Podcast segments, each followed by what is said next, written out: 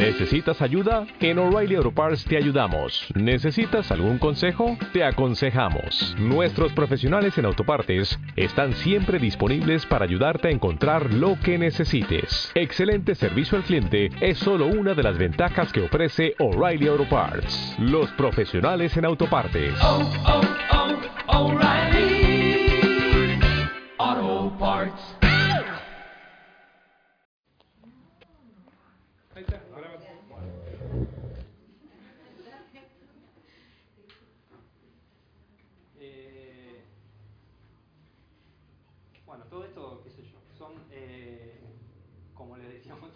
Que tenemos que presentar el libro es como que seguimos pensando cosas nuevas o, que son las mismas pero dichas de otra manera o permiten avanzar un poco. Eh, así que son, son cosas que por ahí no están directamente ni en el libro ni en el epílogo, ¿no? Eh, es lo gracioso de que, nos hayan pedido una clase. Eh, para tener que seguir pensando. Entonces, eh, producción Borgognoni es, eh, es una hipótesis. ¿no? Eh, y es una hipótesis en un, solo en un único sentido. Porque cualquier hipótesis tiene como dos sentidos. eh, o en todo caso como dos polos de atracción. ¿no? Por un lado es un enunciado que exige ser demostrado.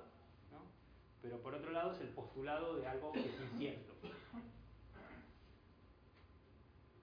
En general tendemos a pensar que las dos cosas están lógicamente asociadas, ¿no? como algo es incierto, exige demostración, o, este, bueno, o al revés, ¿no? exige demostración porque es incierto. Pero en la práctica, en realidad, muchas veces sabemos, sucede todo el tiempo, que se hacen hipótesis que ya están demostradas de antemano, ¿no? O se hacen hipótesis que no están demostradas de antemano, pero que están armadas específicamente para poder ser demostradas o ser refutadas. Eh, y entonces, eh, la exigencia de demostración y el postulado del incierto son como dos polos que tironean más o menos ¿no? de una hipótesis.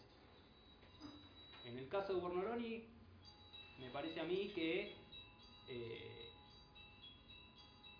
es una hipótesis casi completamente tironeada por el postulado de la incertidumbre. Eh, es el postulado de algo incierto eh, que bueno, en el libro está claro, ¿no? No es un libro que tenga una hipótesis eh, al principio con él y bueno, al final se demuestra o, más o menos se concluye que, está bien, qué sé yo. Eh, por eso decía, y fue lo que vos pusiste como título, ¿no? El libro es el largo despliegue de una incertidumbre, ¿no? Es el despliegue de una hipótesis de 100 no sé cuántas páginas. Ya no me acuerdo. ¿no? 32. Bueno.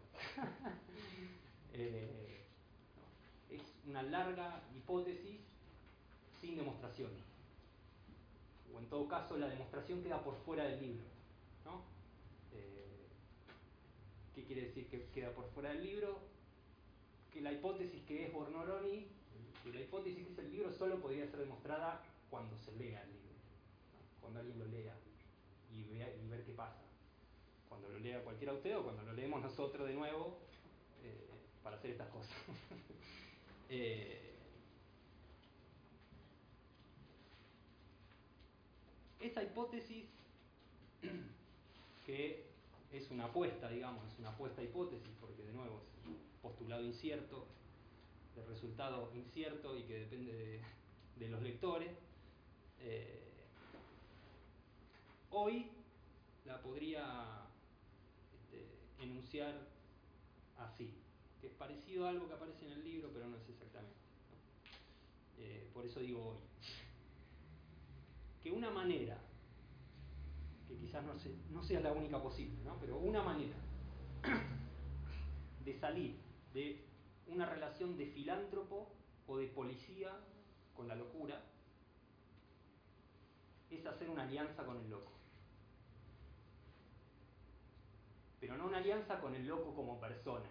No, no se trata de, bueno, la, alianza con lo que él quiera, con las ideas que tiene, ni siquiera con los derechos de- del loco.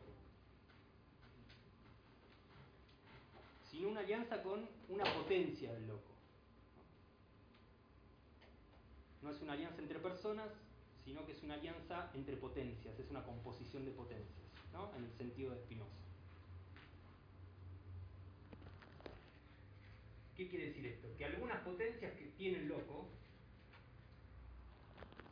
quizás sea inevitable, pueden afectarnos de lástima, ¿no? nos generan lástima. Eh, y entonces nos comportamos como filántropos. Otras potencias del loco nos afectan de miedo, y entonces nos comportamos como policías. Pero el loco también puede afectarnos con una potencia de indeterminación del pensamiento. Es una potencia de indeterminación del pensamiento que entonces aumenta al revés de los afectos tristes, que, no, que disminuye la potencia actual, dice Spinoza, esa potencia de indeterminación del pensamiento aumenta nuestra potencia de pensar. Entonces, la situación o la experiencia ya no es pensada por el loco, tampoco es pensada por el analista, o por el pasante, o el enfermero, o el familiar, quien sea, no importa, sino que es pensada por ese tercer individuo que es la alianza, esa alianza entre potencias. ¿A qué llamas potencia de determinación de pensamiento? Ah, no sé. No, no, Quedaba lindo. estoy robando. Mira, después voy a contar lo que, lo que me parece, o sea, lo que me pasó a mí, eh, lo que yo puedo entender, o lo que, sí, lo que puedo entender a partir de mi experiencia como potencia y determinación del pensamiento. Básicamente es, me parece que es la, ese, como el fracaso eh, del- de las categorías que uno ya tiene armadas y que te obliga o a morir en el intento y ya, que muchas veces lo que sucede, darse la cabeza contra la pared y ya, o decir esto es una mierda, no sé qué, eh, o te obliga a pensar cosas nuevas. Eh, a decir, bueno, acá hay que armar otro aparato. Eh, Esa potencia, así con ese nombre, es un, un postulado predicado de Spinoza. no, No. no, es un postulado de Sebastián Fuentes. No, no, no, no. No. Eh, no pensé si podría pensarse en Spinoza algo parecido. Seguro que sí. No. No, no. Eh, ¿Sigo? Bueno, acá iba, mirá, en el punto 3. ¿Qué es esa fórmula que suena un poco mística? Alianza con una potencia de indeterminación del pensamiento. Entonces yo, ahí lo que puedo contar es lo que me pasó a mí. ¿no? Eh,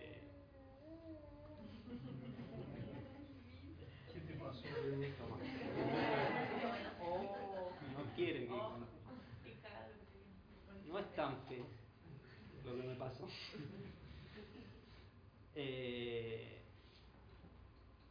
bueno, cuando yo me encontré con el escrito de Carlos, el, el escrito original de Carlos, eh, era más o menos algunas cosas que ya dijimos ahora, ¿no? Eh, contaba una historia, o sea, en términos generales no era muy distinto de lo que hay ahora. Eh, más allá de eso, de los subtítulos, de las cosas que conté. Eh, estaba él, estaba Roberto, algunos otros personajes, contaba algunos temas, historia clínica, todo eso que está ahora sí estaba en el escrito original, ¿no? Las cinco páginas explicando cómo funciona un motor, eh, la historia del rastrojero. Ah, ese también. ¿Por qué sacaste ese? No, pero ese está, no, no, yo no saqué nada de esa. Por ahí las acorté un poco. Bueno, la cuestión es que cuando yo me encontré con ese escrito, eh, era medio, me, me encontré en una situación medio rara, o sea, viene él, nos dice, bueno, quiero publicar esto, yo ya sé que no está para publicar, nos dice, o sea, esto no sirve, pero quiero que ustedes hagan algo. Eh, ¿Qué? Le decís. No sé, ¿no? Entonces, inmediatamente, lo que uno. Bueno, inmediatamente nos trabamos. Tuvimos un año que comíamos asado y tomábamos vino, nada más. porque Eh, no, no, con el libro no iba para ningún lado porque, porque realmente no había, no, no, no se nos ocurría qué hacer. ¿no? Y entonces hablábamos con él, pero vos qué querés, como contar un caso clínico eh, a este nivel, ¿eh? No, no, eso no. ¿Por, ¿Por qué lado va esto? ¿Por una denuncia así antipsiquiátrico? No, tampoco. ¿No? Hasta novela policial llega a decir, ¿no? Hacemos una novela policial, no sé. Eh, querés escribir un relato, eh, va más por, o sea, eh, va más por el lado de que vos querés contar tu propia experiencia, ¿no? Como un relato autobiográfico de lo que te pasó a vos. Entonces, eran todas cosas posibles, eh, perfectamente posibles. Eh, porque además estaban en el libro y siguen estando en parte, ¿no? Todo por partes está todo eso. Pero bueno, no era ninguna de esas cosas. Eh, entonces estábamos en un texto que, en el cual no el que pensaba, el que pensaba ese libro que estaba escrito no era el analista, no era el yo íntimo del relato autobiográfico, ¿no? este, tampoco era el moralista, que hace la denuncia contra los psiquiátricos, no sé qué. Eh, la verdad que no sabíamos qué hacer. ¿no? Hasta que en algún momento tuve una iluminación. No, no sé, en algún momento se nos ocurrió que lo podíamos reescribir. Y, ya pensándolo en términos, bueno, eso tiene que ver con cosas que en las que estábamos en ese momento metidos en la editorial, haciendo experimentaciones de escritura y qué sé yo, y dijimos, bueno, agarremos esto, aprovechamos, hacemos un experimento de escritura. Entonces, ¿en qué consistía para mí eh, esa potencia en del pensamiento que me ofrecía el texto? Eh, cosas muy puntuales. Uno, que Carlos tenía la intuición, decía todo el tiempo, de que la locura de Roberto no era de él, no, no era solo de él que no, no, no, no, todo lo que pasaba no se le podía atribuir al tipo. ¿no? Algunas cosas obvias, la locura de la propia familia, la disciplina eh, institucional, bueno, qué sé yo, eso más o menos obvio. Pero hoy estaban esas otras cosas, la fábrica militar de la historia del rastrojero, ¿no? Eh, la religión, eh, Carlos insistía mucho sobre eso, metía páginas y páginas sobre eso, ¿no? insistía mucho en que él entendía cuando Roberto le hablaba. Eso decía, yo, yo le entendía cuando me hablaba. ¿no? Eh, pero al mismo tiempo decía, entendía de qué me hablaba, pero no entendía qué significaba. o sea, si él quería hacer una operación de atribuir subjetividad a eso que se estaba diciendo, ¿no? eh, si él pretendía agarrarlo de la fábrica militar de aviones, el rastrojero, la religión y no sé qué, y agarrarlo como la expresión de una subjetividad, no, eso era un fracaso. Eh, él no entendía qué quería decir, si eso expresaba algo. Pero sí entendía de qué le hablaba, de qué cosa le hablaba, y en eso insistía también un montón. Y no solo insistía un montón, sino que además se ocupaba de reponer todas esas cosas para el que leía. O sea, el que leía tenía que leerse las cinco páginas de todo eso. O sea, que evidentemente tenía una importancia. ¿no? Eh, para mí esas fueron las, como, como la, la, las tres coordenadas que me permitieron hacer algo con el libro. ¿no? Y empezar a pensar el libro, salir de la boludez de, bueno, que eres un caso clínico, ¿no? las categorías que ya existen que es un caso clínico, un relato autobiográfico, hacemos una novela policial, eh, ¿qué, qué, qué, hacemos? ¿no? En un punto era eso al principio, ¿no? Vos decime qué querés y yo veo si lo puedo meter en ese formato. Tampoco es que soy escritor, o sea, que eso por ahí podía fracasar peor. Sebastián, algo del pedido, ¿cómo era el pedido que decía Roberto en relación a... Eso es, ayúdenme a construir un motor. Sí, a construirme. A construir construirme un motor y yo era construirme un libro. Digo, si algo de ese, de ese perdido en, esa, en, en eso es no saber que, que no llegaba, no lo percibías, digamos, como potencia, en todo caso, en determinada, algo ¿De qué te digo? del pedido de Roberto. ¿Del pedido de que Roberto él mismo? decía, sí. Mm, No, la- no, te diría que no. Así, a quemarropa, no, nunca me lo pregunté. No, no, yo estaba metido en la relación con él nomás. Eh, Sí, que además fue algo raro, que él no me, él, cuando hablábamos con los chicos de editorial, no me indagaban, o además ellos tampoco indagaban respecto de la significación para él, para Roberto. Tampoco a ellos les interesa, y que era como raro, porque lo que era, la pregunta respecto de, no es de nada, ninguna cosa que pueda ser psicológica o pseudo psicoanalítica, nada en relación a Roberto, eso, era, nunca fue una materia de laburo.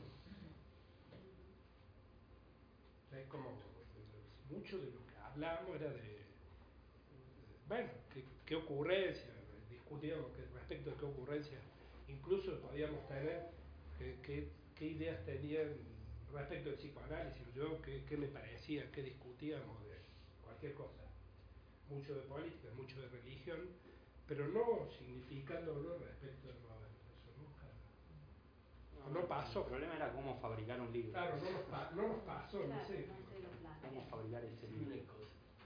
no sé si cabe, ahora te pregunto, lo tendré. cuando vos decís, cuando me corrí del formato libro dentro de los padrones editorial, literario, este, y tiene que ver con eso, es decir, en un momento se me hizo una luz, tiene que ver con esa cosa de que se desenvuelve eh, en una época del desarrollismo, del maquinismo industrial, y, y- y se capta eso, y, y se Eh. cose de, de otra manera de pensar, ¿no? Es decir, tiene que ver con eso que decía, eh, ¿Cómo, cómo? ¿Si tiene que ver con qué? que estaban intentando ver otras formas de escritura, otras Sí. cosas, y esto explota. Y de- tiene que ver con que ese sujeto, ese, ese paciente, la indiscernibilidad del propio Carlos, con esa cosa del desarrollismo, maquinismo, de esa época, no, no sé qué pasaría hoy dentro del, del capitalismo cognitivo, digo. No sé bien. Sí. No, no sabría bien para dónde lo estás pensando. O sea, a mí lo que me, lo que sí me, siempre me llamaba la atención y, o sea, para mí eso sigue siendo como materia de, pensamiento y en eso Carlos también insistía. Eh,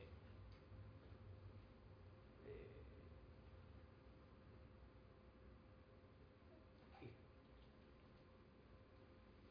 por ahí eso tiene que ver también con cosas personales, ¿no? O sea, eh, uno más- yo a un nivel consciente políticamente y todo eso viví la década del 90, o sea, ya la del 80 y eso no, o sea, eso medio que te lo contaba, o te acordás de las cosas que te dice tu viejo, de cuando tu mamá lloraba por Alfonsín, no sé qué. Pero eh, lo que me llamaba la atención y me sigue llamando la atención es cómo todo eso de historia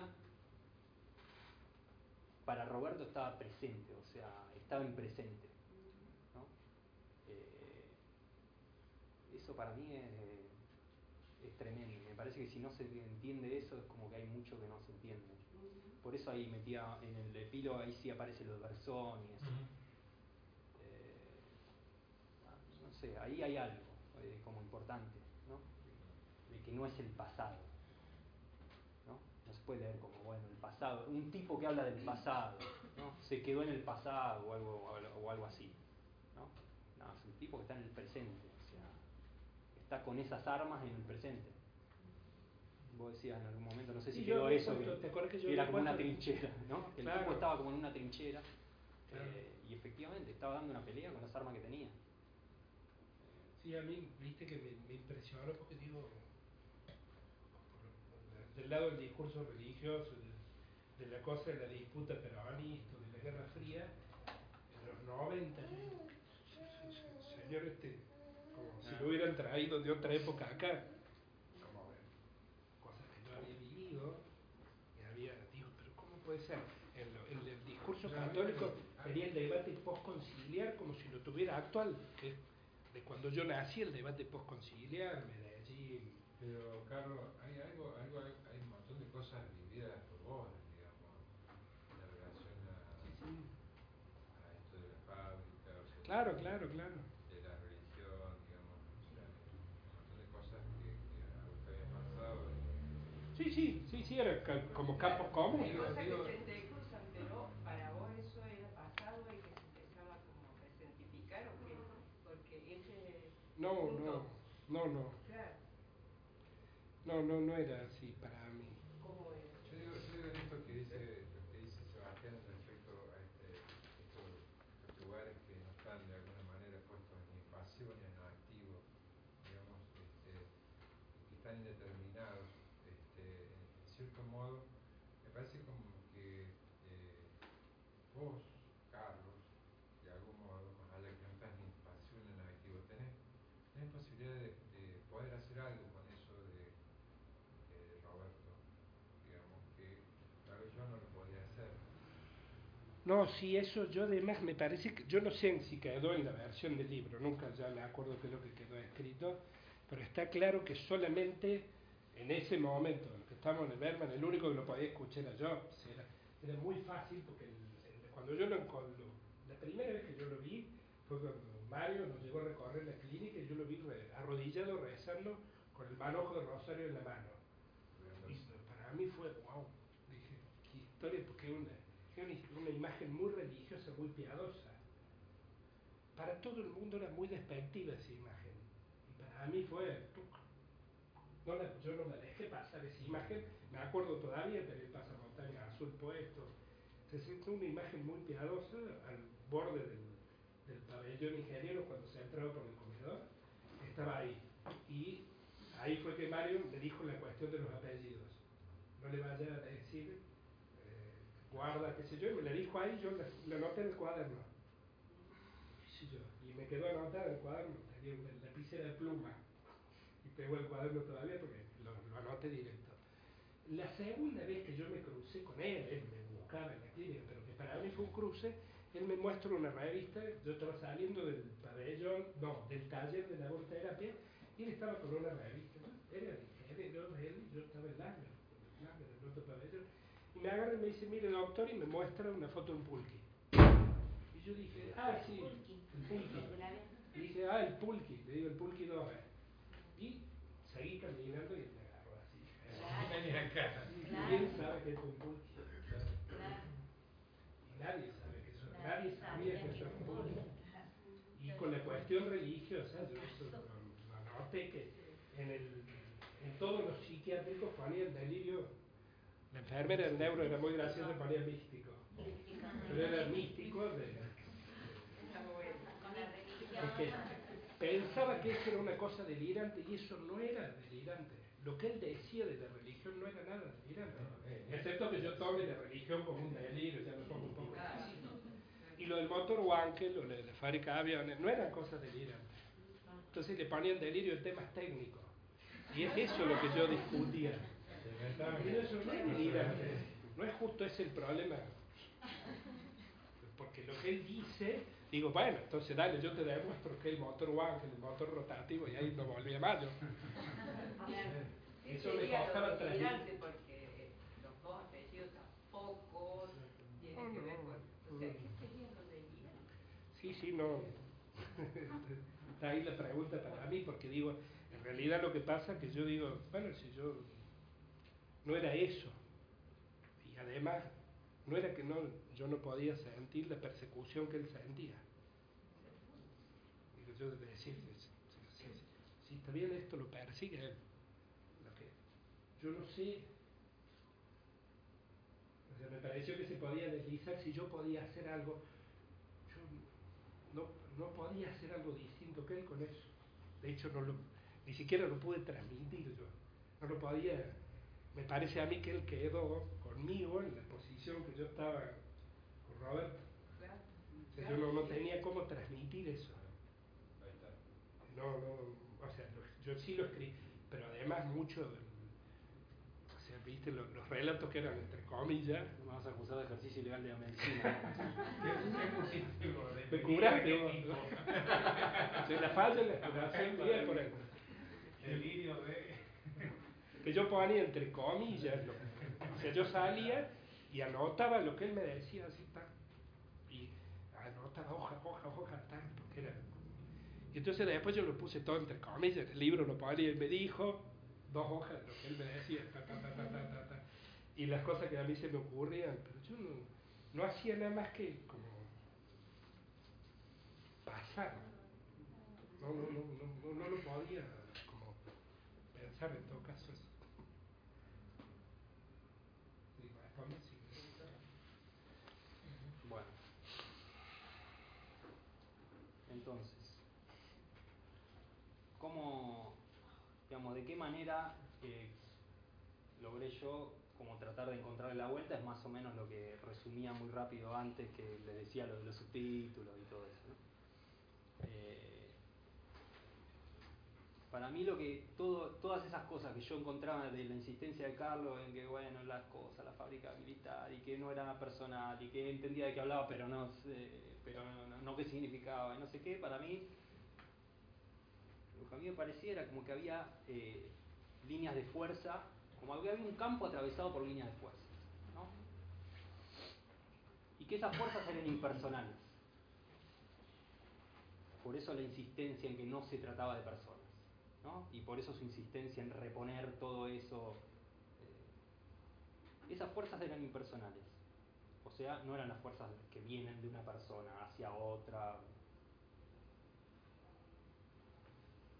Son fuerzas porque.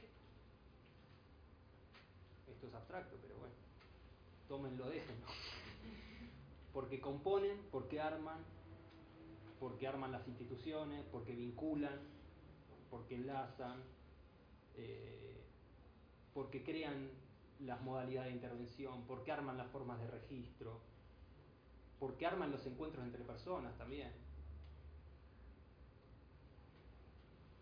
Y también porque arman a las propias personas. No son impersonales en el sentido de superiores o externas, ¿no? como pensamos los sociólogos. ¿no? Ajenas a las personas, ¿no? cosas que vienen por afuera. eh, sino que son, son fuerzas que están atrás de todo, de las personas, de las instituciones, de la forma de registro, de los vínculos. Y por eso le decía, bueno, esto ya tenía que anotado, pero ya lo dije, en qué consistió la reescritura, ¿no? Tratar de borrar esos narradores en primera persona y los subtítulos para que esas fuerzas queden un poco más visibles para el lector, ¿no? Y que se puedan ver más las conjunciones, ¿no? Dónde se tocan. Bueno, entonces, para esto pedí el pizarrón. Gracias, producción. Se podría graficar de esta manera, si es que puedo sacar el marcador. Entonces, tendría. Disculpen, ¿no? La escolarización. que- Cosas que es mejor cuando es visible. Por ejemplo, tenemos fuerzas de tipo tecnológicas, ¿no? Y entonces ahí entraría eh, el motor Wankel, los reactores, eh, el problema de los combustibles, ¿no? Me va a entrar el dibujo. Bueno. Sí. Después tenemos unas fuerzas que podríamos llamar político-religiosas. ¿no?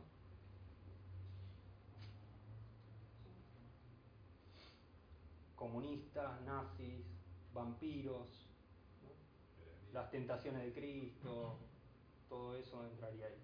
Esto es un esquema, no, no, no, no es una síntesis. Eh, después tenemos una fuerza jurídica y familiar. ¿no? Está el problema del DNI, de la afiliación biológica, ¿no? eh, o adoptiva, el asunto de los abogados, de que necesito un abogado, no sé qué. Ahí entra Deleuze y Guattari, por ejemplo, el libro de derecho. Claro, claro. Y después hay una fuerza disciplinaria que tiene que ver con la internación, con las historias clínicas, con todo eso que forma parte de la vida de cualquier institución. ¿no? Tratamiento, dispositivo de trabajo, qué sé yo, son parte de cualquier este, institución. ¿Por qué confluyen? ¿Cómo?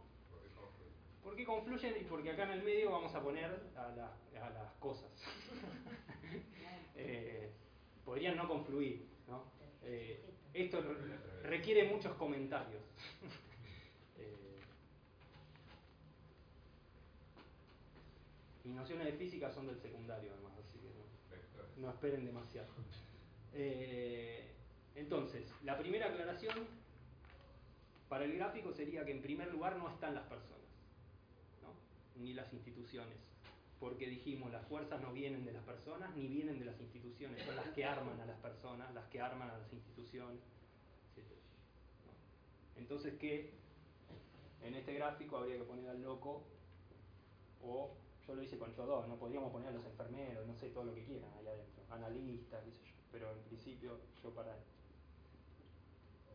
el loco y el hospital, ¿no? Una persona y una institución.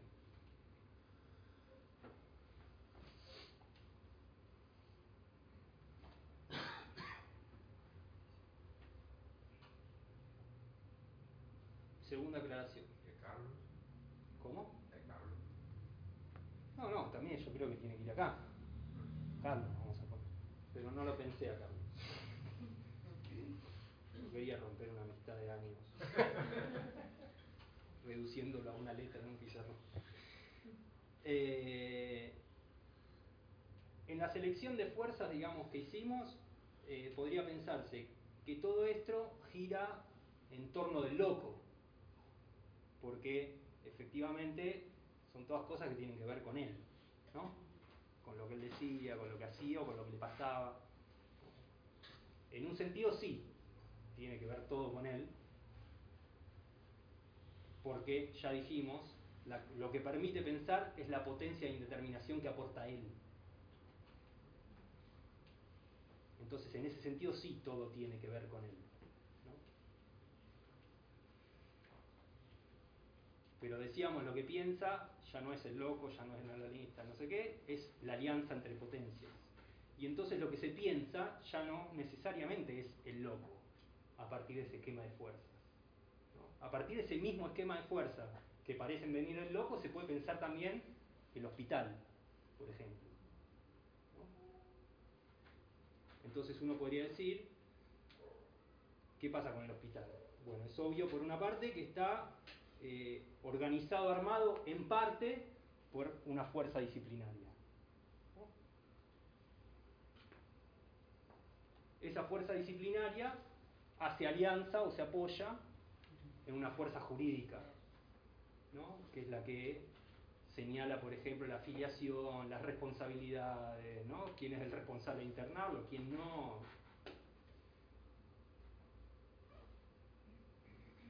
Ahí es todo más o menos obvio. Pero esta misma alianza permite pensar cosas que no son tan obvias. Por ejemplo, en principio la línea político-religiosa parece ajena al hospital, porque el hospital la rechaza como contenido delirante. Entonces uno podría decir, no, la religión tiene que ver con él, pero el hospital no tiene nada que ver con eso. Pero uno podría preguntarse hasta qué punto la misma moralidad disciplinaria, ¿no? Foucault hace un festín con eso, no está basada también en una moralidad religiosa. Por ejemplo, cuando se trata de regular las tentaciones del cuerpo.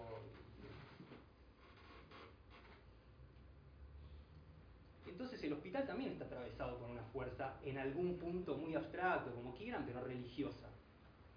Es bastante menos abstracta de lo que vos decís porque lo mandaban a misa.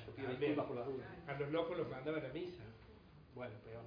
O sea, teníamos la capilla 50 metros y, y muchas de las escenas Pero complicadas. yo pensaba, por ejemplo, o sea, como escena puntual de esto, el momento en ese en el que le dicen subite los pantalones, no Ah, sé qué. sí, clarito.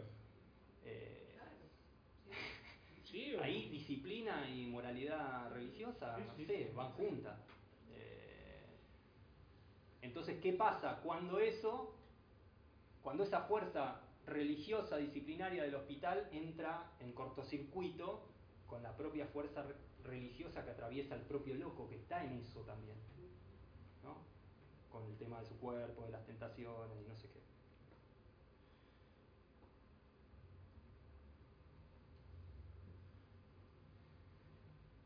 O la línea tecnológica, lo mismo. Tenés al loco armándose un motor, ¿no? o un reactor y demás, pero el hospital también está atravesado por una línea tecnológica. La medicina es básicamente eso, tratar un cuerpo como máquina, estabilizarlo, acelerarlo, bajarlo, ¿no? subirlo.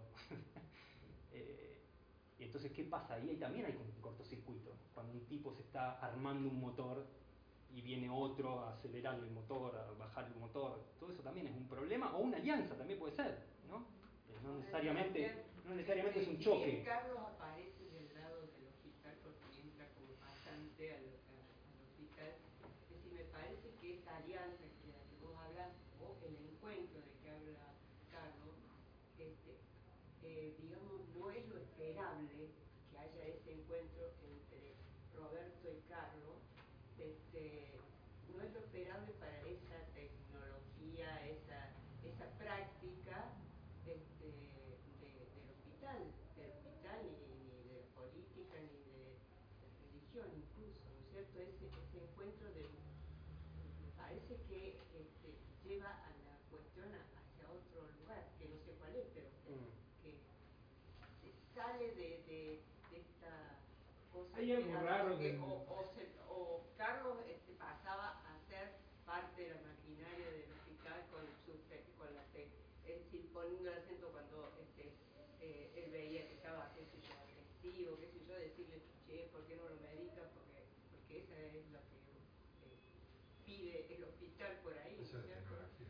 este, o está muy delirante porque está hablando de, de qué sé yo, de que él es Jeremías, no sé qué. Es decir, eso me parece que, es, este, que, que se ubica en otro lado, los dos se ubican en otro lado por un tiempo. Pero vos sabés que eso no puede ser, no es pensable sin que haya ese, ese- esa misma cosa pasaba en el.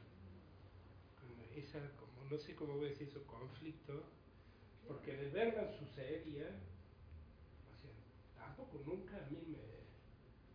yo tenía cruces, qué sé yo, con algunos médicos, eh, teníamos cruces, pero no era que el Berman no permitía que... Había una multiplicidad y una heterogeneidad muy extraña. Sí, era una máquina muy rara. Muy rara, porque no era que en los intersticios algo podía... No, A la No. vista, ¿eh? no, ¿Eh? Era la vista. Era posible. Era, era posible. Era posible. Claro, este, Que- No estaba que- interrumpido, digo, como otros Claro, no. dispositivos, no Claro, estaba no. Pero esto así pensado como el hospital, así, entonces, eh, eh, digamos que era una particularidad del Berman. Era una particularidad de esa que época había. Porque que había entrecruzamientos entre servicios, entre for- modalidades que se, Claro. que se metían ahí desde la creación del Berman. Y pasó, sí. Claro, De hecho, claro, que claro. eso yo en la tesis lo escribí. y En mi tesis yo escribí eso. Claro. Eso es Claro. mi tesis de Por es respecto de la genealogía que el. Berman aporta de esa posibilidad de las cosas en las que de hablaba el Gregorio. le cambian el apellido en el, en el Pero de Berman y hecho- después vuelve a ser Pero de hecho, cuando, cuando se cierra el Berman y va a la clínica, pasa al paso, demasiado notoria. Pero no solo eso, digo, yo di dos Ateneos en el Berman, contando dos Ateneos, o sea, tomar el lugar, eh, así yo era recién percibido, era como, esto que esto, esto pasaba, Exactamente, porque o era cuando, claro, y, de- y cuando yo llegué había estado dando el Fonte en Argentina, había estado en el Berman, y Roberto había estado con él, y armó creo que una presentación del Berman, ¿entiendes? Porque es lo que me contaba, y yo armó una presentación, pero la armo en Roberto me decía que la armó él la presentación. Que él fue y le dijo, estaba el médico francés, ese, qué sé yo, que hablaba mal español.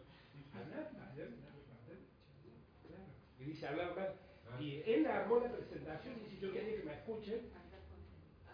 Claro, yo pasaba, y yo después, a mí me llamaban a dar los ateneos, que yo di dos ateneos sobre, sobre este laburo. O sea, no es que eso pasaba, eh, yo veo, como he visto en otras instituciones donde se da, en la cueva, en el sótano, esto era la, pero a la plena vista del verbo. Que eso era una cosa del dispositivo que era muy... Sí, era, era un eh, lugar donde de algún modo existía la posibilidad de cuestionar el, el lugar de, como institución misma. Claro, claro. Estaba de algún modo esa posibilidad. Estaba el conflicto, claramente, Sí. eso era un conflicto, pero, pero no estaba resuelto en una cosa de dominación donde nosotros estábamos metidos en las cuevas. Claro, no. Claro. No, pero este, si, si hablamos del hospital, así como la publicidad, este, el Sí, sí. Bergman un poco. Sí, sí, sí. Sí.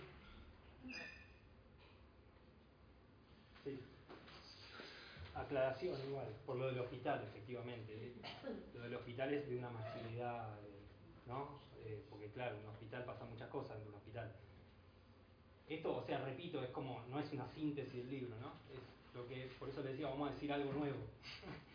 es lo que se me ocurría que se puede pensar a partir del libro, ¿no? Seguir pensando a partir del libro. Eh, desde ya que Sí, hospital es algo, bueno, es, muy masivo, demasiado homogéneo y tan homogéneo como decir loco o decir carne, ¿no? Eh, y después me parece que todo el tema de estas fuerzas, bueno, ahora igual vamos. Bueno, digo entonces, iba a decir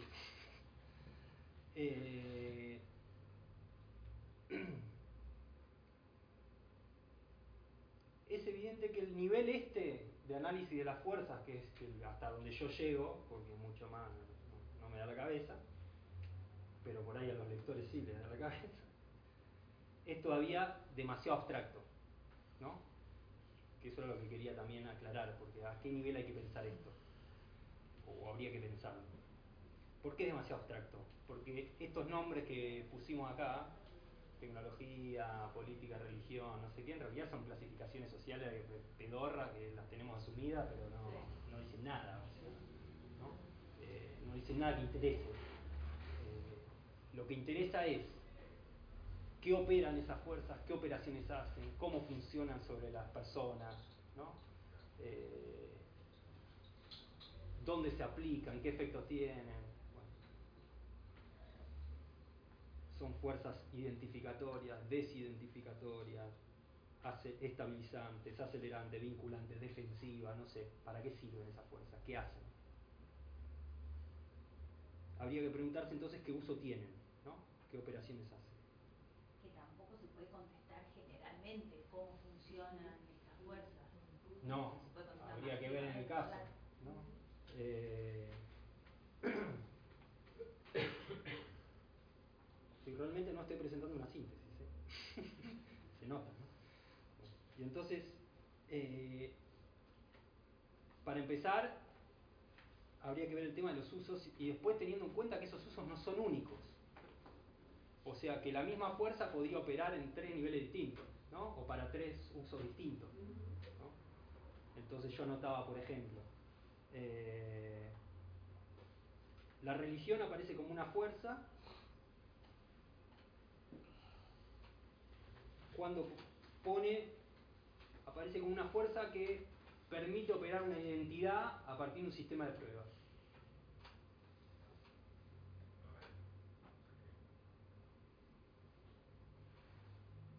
Pruebas que hay que pasar, ¿no?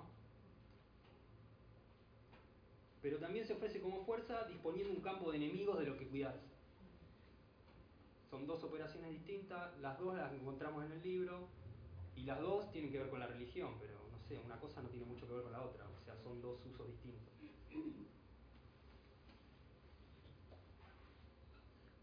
Entonces habría que ver, y de nuevo yo no puedo hacerlo, pero por ahí ustedes lo pueden hacer,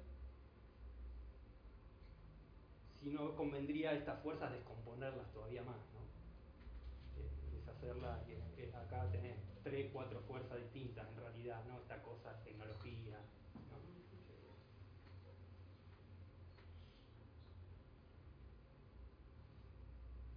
Entre esas fuerzas hay solapamientos, asociaciones, montajes, o rechazos, conflictos, que se dan siempre a través de los usos, ¿no? De los usos, de nuevo, no podríamos decir, bueno, la tecnología se opone a la religión, no sé, o, o cosas de ese estilo. Habría que ver en qué uso están, ¿no? Por ejemplo, en la familia hay una fuerza afiliativa, ¿no? Pero en la religión también hay una fuerza afiliativa. Entonces ahí entre familia y religión puede haber una alianza, puede haber un cortocircuito o hay que ver qué, qué pasa. Entonces bueno, yo ahí en el dibujito, no importa, igual esto después lo colgamos en internet. Para que vean el dibujito. Pero bueno, yo ahí lo que ponía en el dibujito era distintos usos, ¿no? Uso 1, uso 2, uso 3, y lo mismo en otros lados podríamos hacer, ¿no? Y ver que, cómo esos usos se combinan, ¿no? Por ejemplo, eh, decíamos recién, eh, uso filiativo o una aplicación filiativa, una fuerza filiativa pertenece tanto a, la religión como a la familia.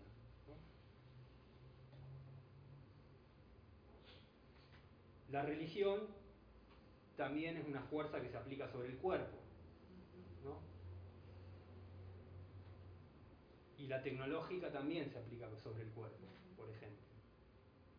Entonces ahí tenés otra vez dos usos que al menos tienen el mismo punto de aplicación, habría que ver qué pasa. En qué momento se apoyan, si no se apoyan, si entran en conflicto o qué.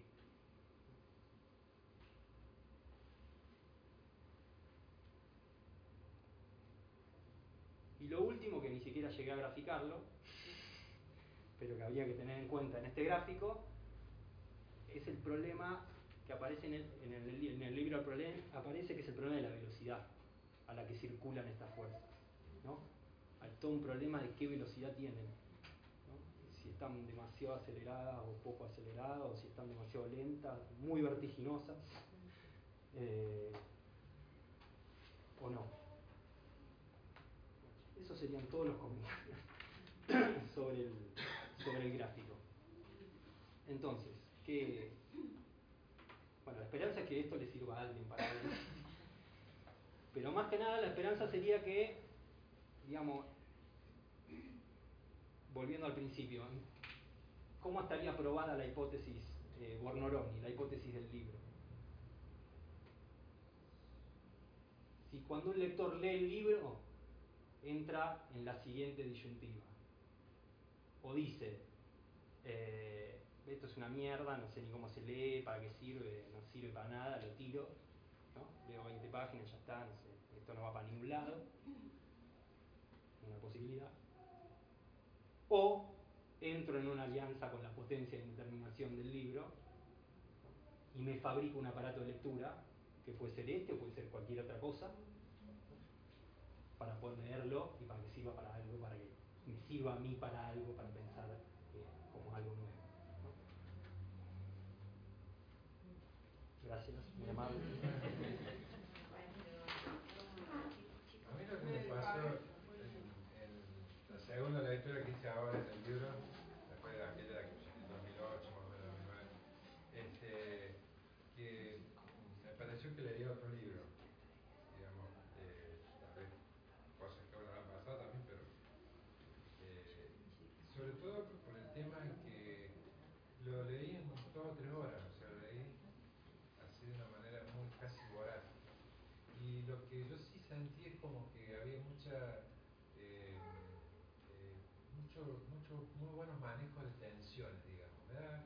Y, y voy ahí a la idea del, del, policial en ese sentido, ¿no? En el sentido de que, que puede sostener tensiones, puede sostener cierto suspenso, eh, en, en, sin, sin, que estés leyendo un libro de ese, de ese orden.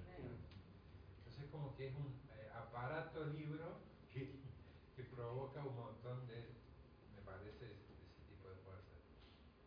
es que para mí adentro de esta línea jurídica había un asunto, eh, que es el asunto de, o sea, dentro del asunto jurídico, de nuevo, estas fuerzas no son ni buenas ni malas, o sea, no, son nada, depende del uso que se haga, ¿no? Eh, y ahí para mí, para mí dentro del tema jurídico hay todo un asunto detectivesco, que es eh, como ver qué mierda pasó con la historia de este tipo, o sea, realmente quién era. Había algo que ahí como que... Sí, había, había Por eso lo, con lo que decía al principio de que en algún momento le dije, no sé, quería hacer una novela policial, eh, era en serio, porque para mí había algo de eso. Pero como decimos, quizás regresamos por esa, esa línea, es decir, de golpe a uno de golpe. Por eso digo que la segunda lectura me agarró esa otra línea Claro. detectivesca policial que, que, que crea una cierta tensión que, que no la en el debate. A mí me, me dio la, la sensación de que eh, cuando explicabas eso, eh, entendía algo de la indeterminación. Pero en realidad lo que, no, lo que me parecía era que, que eso de algún modo eh, explicaba esta cuestión de, que decía Carlos, de, de- de sentir, eh, de sentir estar en medio de eso, eh, entendiendo, no pudiendo transmitir, pero, pero sintiendo, este, porque pensaba justamente que fuerzas se sienten, ¿no? Este, y por lado, eh, que también por eso eh, era como tan necesario esa, eh, esa extensión o esa expansión de- del relato en un punto, porque para contar eso eh, había que ir sobre una cosa y la otra y la otra y la otra y la otra. Eh, entonces me dio la sensación cuando hice ese gráfico que, que había entendido. Sí, yo Un poco creo que el punto pasa que, cosa y la que yo no, Y eso era lo no que yo sentía cuando él mandaba esas explicaciones largas y todo. Es como que te estaba diciendo, ¿cómo te hago sentir a vos lo que es la fábrica militar de avión? Claro. ¿Cómo te lo hago entender? O sea, y te lo cuento como historiador, no va, o sea, no, no es eso. Es un modo de vida, es, eh, no sé, es un sentido, es esto. Son fuerzas que organizan, modo de relación, no sé. Eh, Claro, porque Un en ese poco, punto, por este, ejemplo, la aceleración, disculpa, porque termino la idea. La aceleración, o sea, lo que yo entendía, digamos, es que, bueno, no, no proviene solamente de la idea del motor o de la línea tecnológica, digamos. La, la aceleración puede ir eh, en el plano, qué sé yo, de la, de la cercanía, no sé, con la, con la hipótesis investigativa sobre la filiación, digamos, o con, o con que yo digo que la acercarse a dificultad, hermana. la dificultad para explicarlo para mí que esto lo desglosamos acá, nunca yo lo podía separar en un relato. En un relato de él, o sea que eso, viste, así cuando te habla de decir cómo la podés descomponer, yo me viene porque digo, o sea, descomponerlo para el análisis, cuando él hace esa descomposición, digo, hace de- de- como si él le resultara, dice, es difícil cómo voy a explicar lo tecnológico. No, sí, o sea, el uso estaba presente como si fuera, no es que localizaba una vez un relato, bueno, vamos a hablar del tema religioso.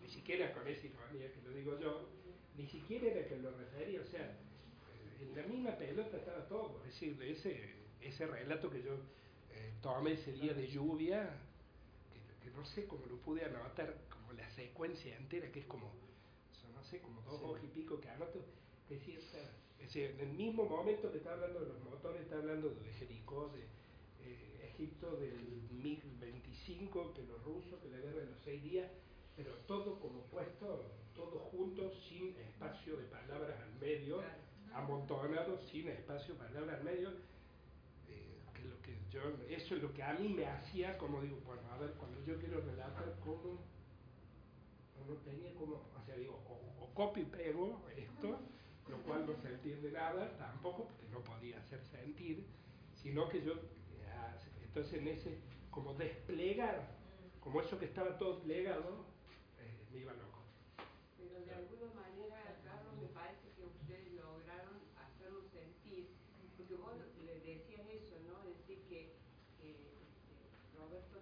quería que vos, que vos este, sintieras, no que pusieras, qué sé yo, a, a elucubrar, este, eh, o a decirlo, no sé, paz, no sé qué, qué sé yo, alguna de esas muletillas, sino que este, era cuestión de sentir lo que él sentía.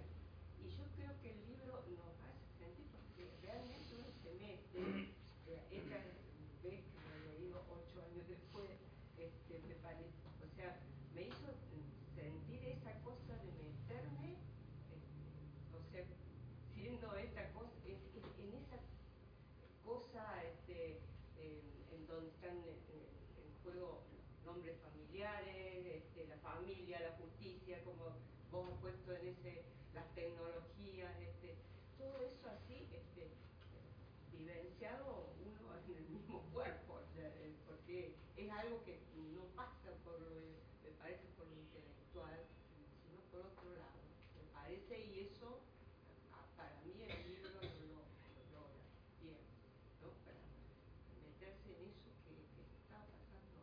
Ah, Por eso la producción nos, nos produce a nosotros por Noroni o que este, eso, ¿no? Este, o- Y vos, y- A mí lo que me gusta, digamos, más de... Sí, no, eh, Ah, una pregunta, si ahí se podría poner una línea, una línea de fuerza que tenga que ver con la historia. En- en- como algo que también atraviesa y atraviesa ese campo, no como algo que sucedió, sino como que seguía sucediendo. O sea, un- en todo caso, una línea, imagino una, una línea de historia con esta eh, usos pasados, presentes, futuros, eh, ¿no? acelerando, desacelerando. Hay algo de eso que, que también extrae el, el libro. Es una ocurrencia. Y lo otro es, ¿por qué la potencia in- indeterminada recae sobre el pensamiento si lo que transmite el libro es que el pensamiento queda así como, no, no sé, adaptarse a obstáculos? Me parece que nos ponen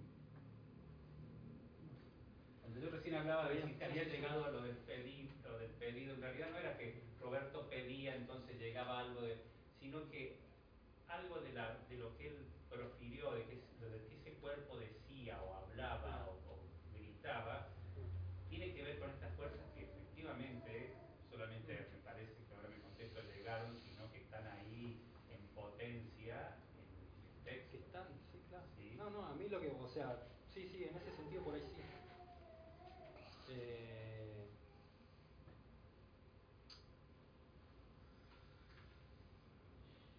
que por ahí era lo que más me interesaba a mí, o sea, de- de-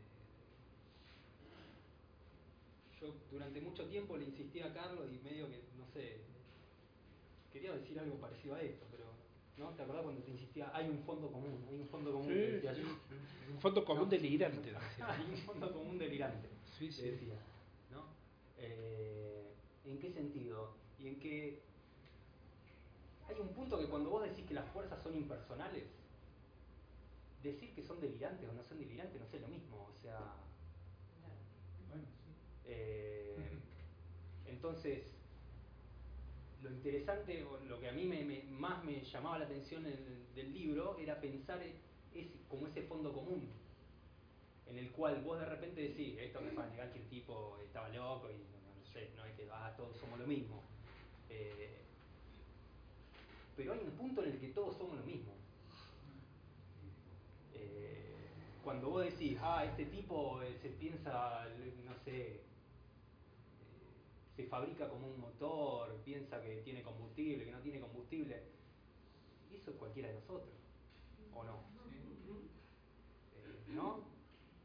Andar al gimnasio, tomarte una pastilla, no sé qué, levantaste, combustible, Se me acabaron ¿no? las pilas. ¿Quién no piensa su cuerpo como un motor hoy? O sea, de Descartes para adelante todo. Que lo que creo que la Eh, manifestación, esta pregunta A es ese, de a- ese nivel de abstracciones, eh, igual tenía dos preguntas antes. Sí, lo de la historia, a mí me parece que la fuerza de la historia. Ah, lo de la historia. que- lo que- Pero no sé si entendí que eran las fuerzas de la historia o si vos decías hacer como una línea cronológica. No, no, no, no. No, la fuerza Como otra fuerza que Agregar empuja. algo más. Esa otra Sí, fuerza. sí, decir a pero ¿por qué las separarías de las otras? Me parece que tiene su particularidad en, en una, en algo que es propio del, del- del relato histórico, que él también, eh, digamos, hace, lo, lo- lo traía, lo ponía en juego, no como algo personal, sino como algo que nos lo atraviesa y que nos atraviesa a todos, digamos, ¿no? Porque cada una de esas cuestiones, de la tec- digo, en ese punto también harían alianzas o chocarían de, de la tecnología, de la religión, de la política, hay historia de eso. Sí, por eso yo no sé, no, no sé por qué lo separaría. Porque yo ponele, hablando ya más concreto del libro, yo veo como la historia acá, ponele, cuando aparece el problema de la política. razón que separo, que la política y la ahí, qué sé yo, religión de, de- de lo jurídico y de la familia sí. y de la, digo, Sí, por ahí el, pro- disciplinario, digo, son por ahí el formas problema de fondo es que se- eh, seguimos trabajando con, como con cosas demasiado abstractas, ¿no? Clasificaciones muy abstractas que no, por ahí no valen demasiado la pena. ¿no? No, pero en los usos sí se vería, en la conexión del, de los usos, el uso uno de una de Sí. las líneas con el uso uno de, me parece que, de- que en eso está la historia, en, en la composición que él hace, no, no como algo... Yo, a mí siempre me, me tomo así la frase de Nietzsche que dice como si cada uno de nosotros es la pintura bigarrada de lo que el hombre ha creído. A mí me... claro. Yo estaba retomando esa frase de Nietzsche, a mí siempre me... Porque entonces no, se puede decir... O sea, la pregunta que se hace de él es sobre Foucault, que dice, y este va a ver, ¿por qué todavía somos romanos? ¿Por qué todavía somos cristianos? ¿Por qué? Es como si eso, lo que me era extraño a mí, digo, ¿por qué este tipo habla eso? Por eso yo no puedo decir la locura de él, nunca, no tengo forma de decir. Digo, lo que pasaba es que él hablaba. Lo que él hablaba, o sea, es como si fuera, para mí era como si fuera un aparato, una radio, yo digo, ¿viste? Y transmiten cosas que él las dice que nadie, cuando las lee, dice, ah, este esto es ajeno.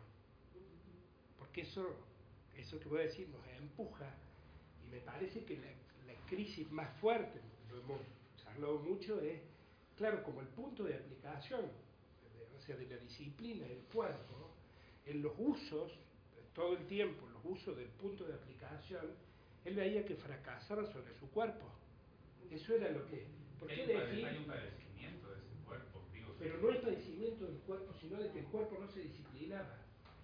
Pues si no le alcanzaba la fuerza de San Miguel Arcángel para que de una vez por todas nos pase lo que nos pasa a nosotros, que organice el cuerpo, que le dé, que dé un, nos dé un cuerpo organizado. Entonces la expresaba todo el tiempo como una conflictividad que vos agarras y ves, o sea, estas cosas que yo encontraba en las anotaciones, el médico del neuro de los 70, que te deja que agarre y dibuje los aviones, la historia clínica. Vos agarras todas las historias del neuro en esa época, las historias clínicas que son letra muerta, y este tipo agarraba la historia clínica e intervenía en la historia clínica. Yo eso lo, vi después, de que yo había intervenido en la historia clínica con los libros, las cosas que él me daba. O sea, es como una cosa, venía pasando y pasaba que quedaba, digo, este cuando me mandó el texto y me manda el gráfico, digo, otro gráfico más. Como, eh, ¿entendés que digo? Algo que él intentaba, si se ve en el libro, como que él intentaba que le ande. Él quería que le ande el disciplinamiento y no le andaba, no le, no le organizaba el cuerpo. Y la batalla no producía eso, pero todo el punto de aplicación era el cuerpo. O sea, no era. eh, la batalla era sobre el cuerpo, lo disciplinaban todo el tiempo, lo castigaban, electroshock. Él lo relata, él los relata ahí, decía electroshock, electroshock, electroshock, castigo y castigo y castigo. pues, o sea, es muy fuerte. O sea, en el Berman, más humanizado, pero todo el tiempo metido en aislamiento.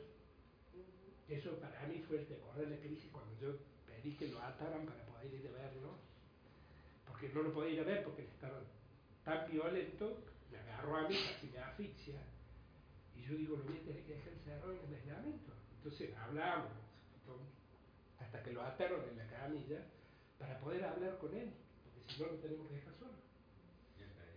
Y él pedía que lo pero el punto de aplicación yo decía, viste, yo estoy aplicando, estoy tomando el cuerpo como punto de aplicación. Pero ahí, bueno, está bárbaro lo que él, él ya es el arranque, es el que vos lo ahí. No, es que Eh, si él lo este, me ve de él. que dijo la, la psicóloga en esa reunión, este, que, que le devuelve una imagen, bueno, de monstruo. El monstruo, es que él lo, ve, él lo veía en el espejo, el monstruo. Claro, entonces, Eso que dijo bueno, ¿cómo Carlos. No, no se va a violentar, porque es lo mismo que le acusaban a, a Frankenstein, no era Frankenstein, este, este, eso, ¿no? Sí, él decía, el moderno Prometeo, Violencia él decía. eh, todo era vi- eh, violentado para él, ¿no? Y desde el momento que- Era que violentado, pero hacía fracasar todas esas líneas de. Claro. Uno podría pensar cada una de esas líneas de fuerza como fracasos en- en- y estalladas en ese cuerpo, digo, porque, porque el, el disciplinamiento no le funcionaba ni, ni el que él mismo se, eh, se imponía, pero tampoco le funcionaba la tecnología médica, no le funcionó lo jurídico, porque no le resolvía eso que él pedía que Claro. resolviesen. Digo, por todos lados esa fuerza del teatro, ¿no? Creo que ahí también hace de la, de la singularidad de eso que algo... ese borramiento de la historia, como vos Ujú. decís, ese borramiento de un hombre, borramiento que vos buscabas por un montón de lados. Nada, nada. Miguel. Ah. eh, en la siguiente del esquema, este, esa, me parece que decía eso Sebastián, si no, bueno, que veo, esa, esas líneas son de Roberto, digamos, lo que atraviesa todo, la H, la L, la C, ¿no? Eh, con esas líneas vos puedes construir con él una, una alianza, sería, ¿no? en la que el hospital no, no, no está ahí interrumpiendo, no está este, obturando. Otra línea, sí, sí, la otra fuerza, porque a mí lo que me ha gustado de, la, de lo que vos estás contando ahí es la posición que, vos decís, vos le estás diciendo, él te le tallaba. Bueno, si, si cuando vos le decís, cool, que él te haga algo, le puedes decir, soltar, vos, qué sé yo. vos, no, vos en ningún momento lo No sabe la cuentas. cantidad de veces que le dije. Bueno, pero, pero, pero, pero, Lo que pasa es que él me seguía buscando. Vos Es que también. Está bien. No sabés cómo. Esa es una, será una fuerza esa, digo, ¿Cuál? la que a vos te pone en ese lugar este, para hacer esa alianza. Para Es la fuerza de él, te juro que es la fuerza de él. Pero vos estás ahí, no hay otro. Ahí lo ven, No, no, vos sí. ahí. ¿Será otra fuerza? Sí, además, eso, ahí- eso, digo, además que él me buscaba, Claro, él no ellos en el Berman me decían todo no el tiempo, como que yo le contaba recién antes que vinieran todos de que había un médico que tenía los colmillos un poquito crecidos, digamos, más que lo normal.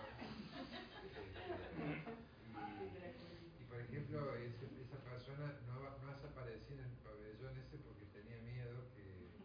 es lo más, que si era Roberto Drácula, claro. O sea, porque a los Drácula los veía por todos lados, o sea, era Drácula. Este, pero Drácula en- digamos. eh, Pero ahí ve algo, esto de la fuerza que dice Miguel, mira, porque él, yo de verdad que, cuando yo estuve, cuántos ratos esquivando a Belén, no tenía idea. O sea, si fuera que yo te dijera, yo nunca no estuve esquivando a Belén. O sea, y en algún momento que, que- que- que yo me encontraba, yo digo, ¿qué estoy hablando de este hombre? Es decir, como, pero además ellos de verdad decían, cuando, cuando le pasaba algo a él, me venían y me contaban a mí. Yo, ¿por qué me vienen a contar a mí? Yo lo sacaba cagando. En la reunión le digo, bueno, pero viste, o sea, eso que yo decía, búsquenle a alguien. O sea, porque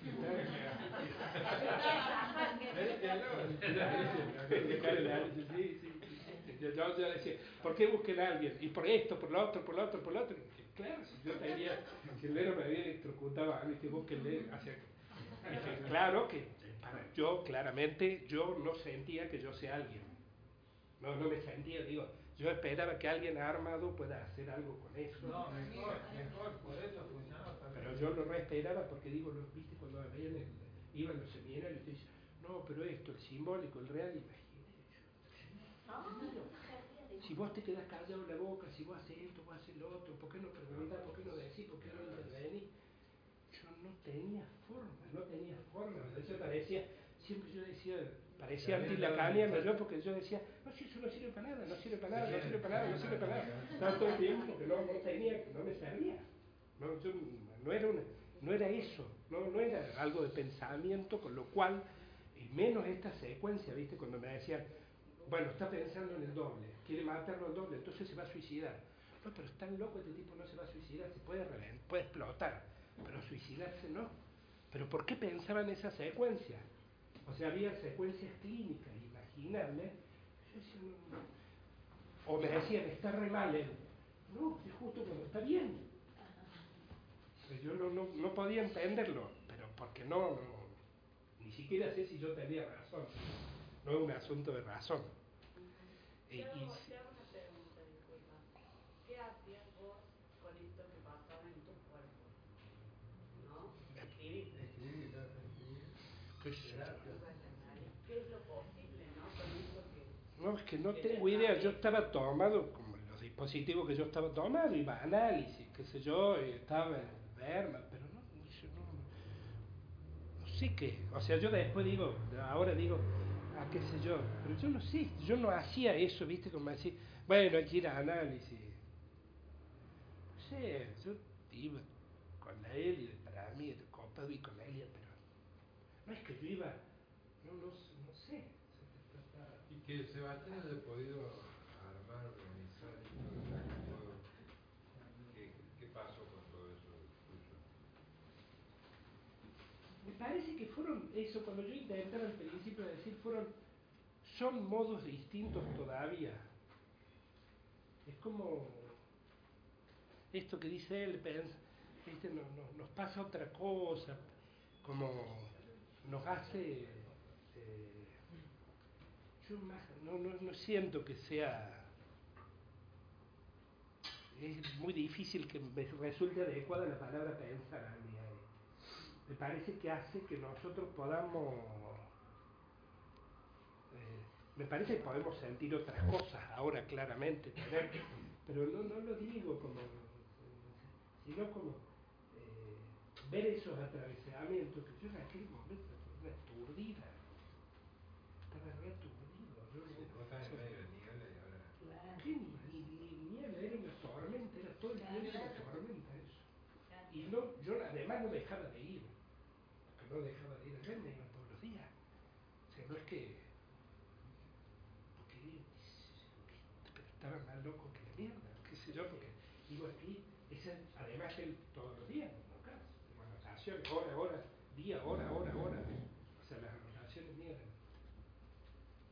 eh, qué sé yo, algo del dispositivo, eh, que esto que preguntábamos del hospital, porque cuando yo, yo no sé por qué empecé a notar. Un día dicen, la historia clínica, me dice, ¿por qué notas las historias, las cosas de él en la historia clínica? Que era como una develación, quedaba registrado, pero así, yo no sé, ¿qué está mal? No, me dice, te preguntaba nomás. Y a mí me quedaba eso, digo, yo no tendría que escribir, si tenía que escribir, me quedaba dando vueltas. Y él lo leía. No, después yo me enteré que lo leía. Cuando Alicia me lo preguntó, porque que yo de haber visto la historia clínica, después cuando yo empecé a registrar, digo, él la lee, él ve lo que yo escribo. Por supuesto que yo dije, no, si yo tengo que seguir escribiendo, porque él, como él no se perseguía con lo que yo escribía. Claro. Pero no, yo no sé por qué yo lo hacía. Y después cuando yo vi la historia clínica del médico en neuro, yo loco ese también hacía eso. Ponía las cosas ahí. Y digo, no, no sé cómo. Seré la reencarnación del médico en neuro. y no lo dudo de que pueda ser posible. Que es como eso iba tomando cuerpo en los dispositivos, porque digo, cuando él dibuja el helicóptero, dice en el helicóptero que dibuja en el Berman, yo no sé si quedó ahí en el libro, dice, escribe tripulación cristiana. Y se- te dibujaba eso, un helicóptero en la historia clínica, tripulación cristiana, estaban todos los conflictos ahí. Ah, es por los compañeros del movimiento Manuel Rodríguez muerto en Chile. Es una posición de izquierda de la puta madre. Eran los guerrilleros del movimiento Manuel Rodríguez. Sí, la, la claro, y cuando él escribe, yo digo, era con la letra de él que estaba escrito eso. Como si todo estaba plegado de una forma ahí que yo digo, yo, me parece que fue pasando, y hemos ido desplegando para mí que yo ahora puedo decir un par de cosas más que lo que podía decir allá. Pero no.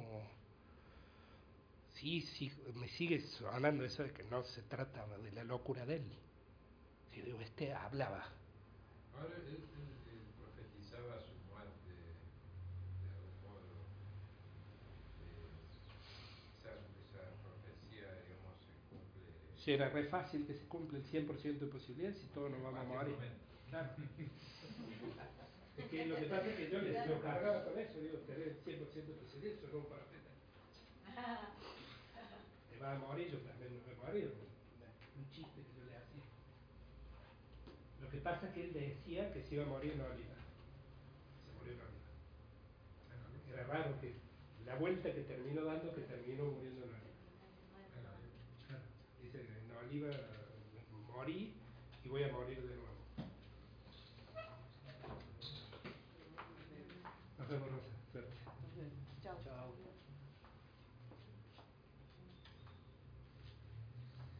Sobre, sobre la historia que decía, me quedé bollando con lo de la historia. Eh, por ahí se puede agregar igual, ¿no? Pero ¿por qué no, por qué no me parece que yo no, no tendería a, agregar como algo por el lado de la historia? Y creo que me parece que vos tampoco. Por lo que decíamos antes de que es como que la historia no estaba separada del presente, Separada de. del presente, no había eh, como que todo estaba en presente. ¿no? Eh, entonces es como raro pensar eso del vos habías puesto Del todo pasado. también en Por términos eso- de acelerar, ese aceleramiento, Sí. desaceleramiento, digo, hay algo de eso que está ahí Mm. como en suspenso en un presente permanente. Mm. Es otro estado de la velocidad. Si Mm. toma lo de la velocidad, si él lo toma en como para mí era, era que todo eso a veces se precipitaba, pero en una aceleración Claro. que, Sí, que es como estado de colisión. claro, parecía como un reactor nuclear, pero no era que empujaba algo con velocidad, no era la velocidad newtoniana, no es que venía espacio y tiempo, sino que en este momento aparecía todo, viste, sí, como estaba, como una foto de la, viste, la máquina de Dios, estaba todo en todos lados. Ajá. Por eso en el, en el, pro- en el epílogo aparece lo del, lo del cono de persona, aparece por eso. Claro. Porque la imagen que daba era como que, eh, digamos, si vos tenés acá una cronología, ¿no? Eh, cada uno carga, en esta cronología cada uno carga permanentemente con ese pasado, Ese en presente. Lo que pasa es que ese pasado está tan concentrado en cada uno de nosotros, hecho hábito, que no, no, ya está. no, si no podemos reaccionamos eh, me- mecánicamente la mayor parte de las veces. La sensación que daba era que este tipo lo que pasaba era que se expandía. No, no, es que esto se- justamente aparecía, todo ese pasado aparecía en el, Claro. en el presente, igual que para todos nosotros, nada más que para nosotros aparece bajo la forma de un hábito adquirido. ¿no?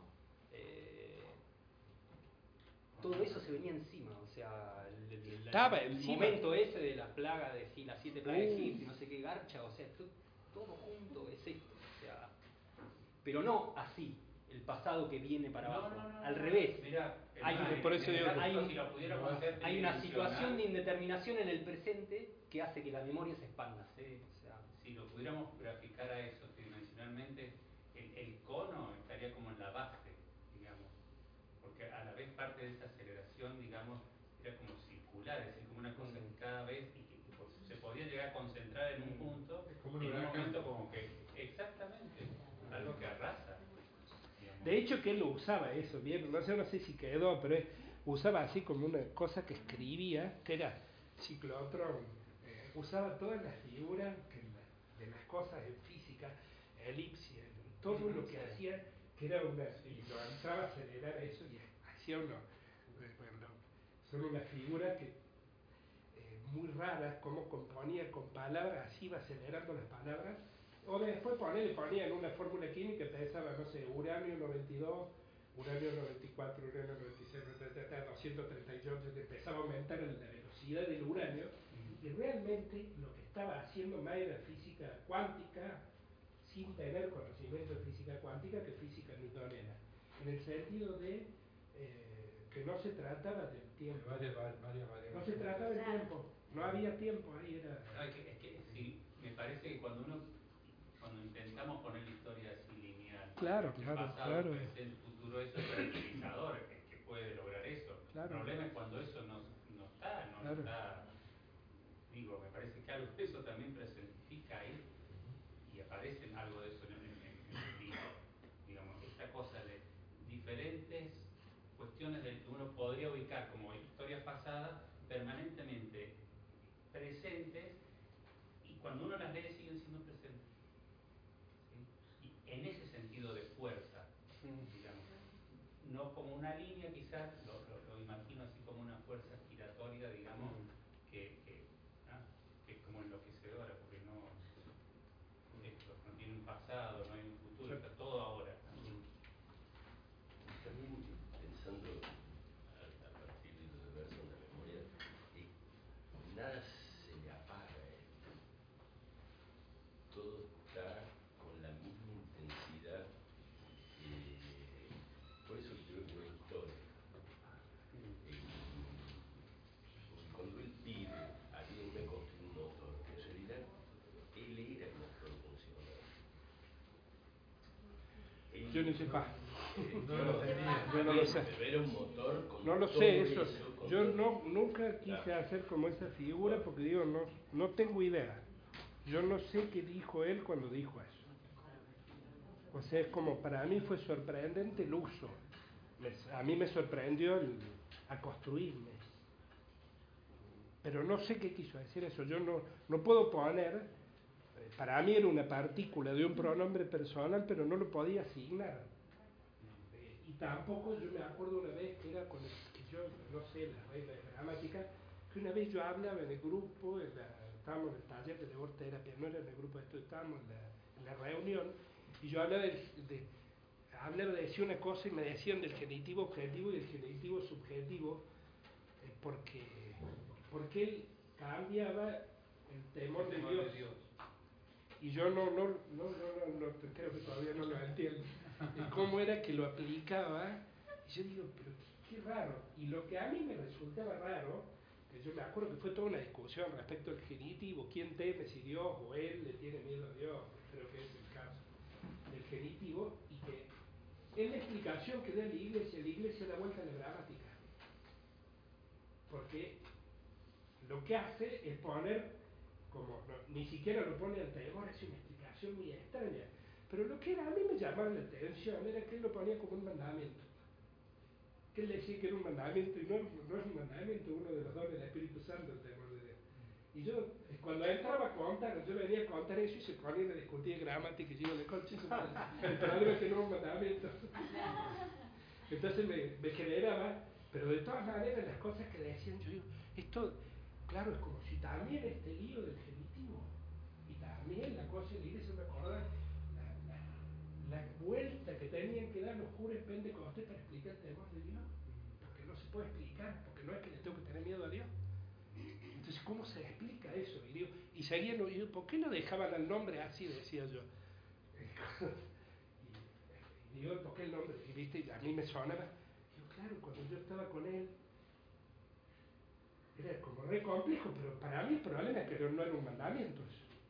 O sea, no era una orden, sino que era algo que Dios nos había dado. Y él decía que, que era un mandamiento. Por eso digo, no, no yo no puedo, no, no podía, no, no lo puedo saber, yo lo puedo saber para él. O sea, solo para mí es que hablaba y decía, Bueno, que por ahí, Carlos, era como este, eso nos empuja, o sea, no es de, eh, digo, en, en términos de, de si era un mandamiento o si era temer a Dios o que Dios temía, me parece que en ese punto era a lo mejor indise- indiscernible porque, porque eso nos empuja. eh, es como, me acordé de lo que empezaron explicando, digamos, en relación al impersonal. Mm. ¿sí? Eh, y se me ocurría que, en- que en algunas cosas para llegar a esa determinación hay que entrar en lo personal. Sí, sí, yo creo que es el, el punto de aplicación, o sea, de la- lo que él... Me parece, hay, un, hay esto que digo, si él lo hubiera podido decir yo, pero todo esto no hubiera pasado. Claro. No sé qué, yo no... eh, digo, el, el- el- el tremendo padecimiento de él es que él no, no podía... Yo, yo- yo no sé cómo se la arregla para vivir con lo que él vivía. No tengo idea, pero estaba atravesado todo el tiempo, desesperación de, la- de los atravesamientos que tenía a mí me impactó mucho cuando vos decías, no sé si lo decías así o lo pensás ahora, que vaya alguien más ahumado. No, sí, yo lo, de- yo lo decía así, yo decía, viste que yo me acuerdo, una vez estaba, no me acuerdo qué analista hablando de la esquizofrenia en un ateneo, digo, este lo tiene que atender el señor este. Este. Claro, este, yo no tengo forma, viste, explicaba el significante, cómo se le sale el significante. Yo no, yo no, no puedo. pues. Porque, porque lo que yo no, no podía pensarlo, a mí me parece en ese sentido, suena cuando el Seba dice una indeterminación de pensamiento. Me parece que todo el tiempo tratamos de pensarlo, yo no lo puedo pensar. No puedo pensar. Pero yo pensaba, me quedé- te quería preguntar Sí. en qué sentido vos decís que el pensamiento eh, impedía más que. Porque digo, es una indeterminación de pensamiento, pero no es que. Porque no es que pensamos categorialmente, pero sentimos libremente. Digo, también sentimos eh, lo que tenemos que sentir, lo que. Lo que y no, pero no es que No, no, el, no, el sentir es eh, libre y el pensamiento es lo que nos No, impone. no, no va por ahí. Claro que no. No, no, no, no sé, me hacía ruido lo de la, de la como si, si la pregunta era si el pensamiento era tomado como una potencia. Me- Me parece que está todo así como atravesado y, la- y una cuestión más del orden de la experiencia, de algo que acontece, de algo que no sé, si, que tendrá algo de pensamiento, de sentir, de, de qué sé yo, de cuántas cosas. Lo- lo- nada, eso Ah, como una experimentación de algo que me parece que, que no es lo mismo que decir el pensamiento de algo o sobre algo. A mí me parece que el tema del pensamiento se trata de las categorías, lo que yo me refiero que digo, y que si vos sentís con categorías tenés el mismo problema, digo, es, ¿qué ocurre? Yo no tengo que sentir con categorías, o sea, digo, es que si yo puedo ser tomado, así por la corriente que hay ahí, no es que es libre, sino que sea ridículo, no sé, como no digo, sino que es como, no sé, como en algún sentido, lo- mucho rato yo no, como no tenía cómo procesar eso, yo sentía pero no tenía cómo procesarlo. Eso quedó escrito, digo, no tenía ni categorías ni nada con qué procesarlo, era como sentido. Entonces, eh, yo no creo. a ver, dale. No, no, porque me parece que, o sea, me parece que tu escrito original, Sí, por lo menos, va, no sé, para mí, por lo aunque sea por la negativa, sí, pero es que yo... obturaba todas las lecturas fáciles, o sea, entonces evidentemente ahí había algo que, no sé. No, pero es que discutía con eso yo. Es por eso que yo decía, ¿vos qué querés? No, esto no, esto no, esto no. Pero no es que yo podía decir esto sí. O sea, que eres como que las categorías no, yo no, no, no podía decir, bueno, ah, es esto. A eso yo me refiero con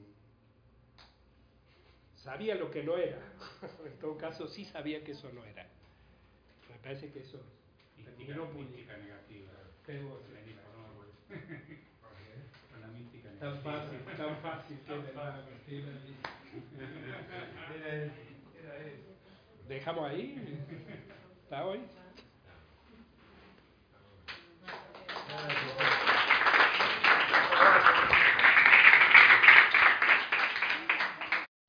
O'Reilly Auto Parts puede ayudarte a encontrar un taller mecánico cerca de ti. Para más información, llama a tu tienda O'Reilly Auto Parts o visita oreillyauto.com.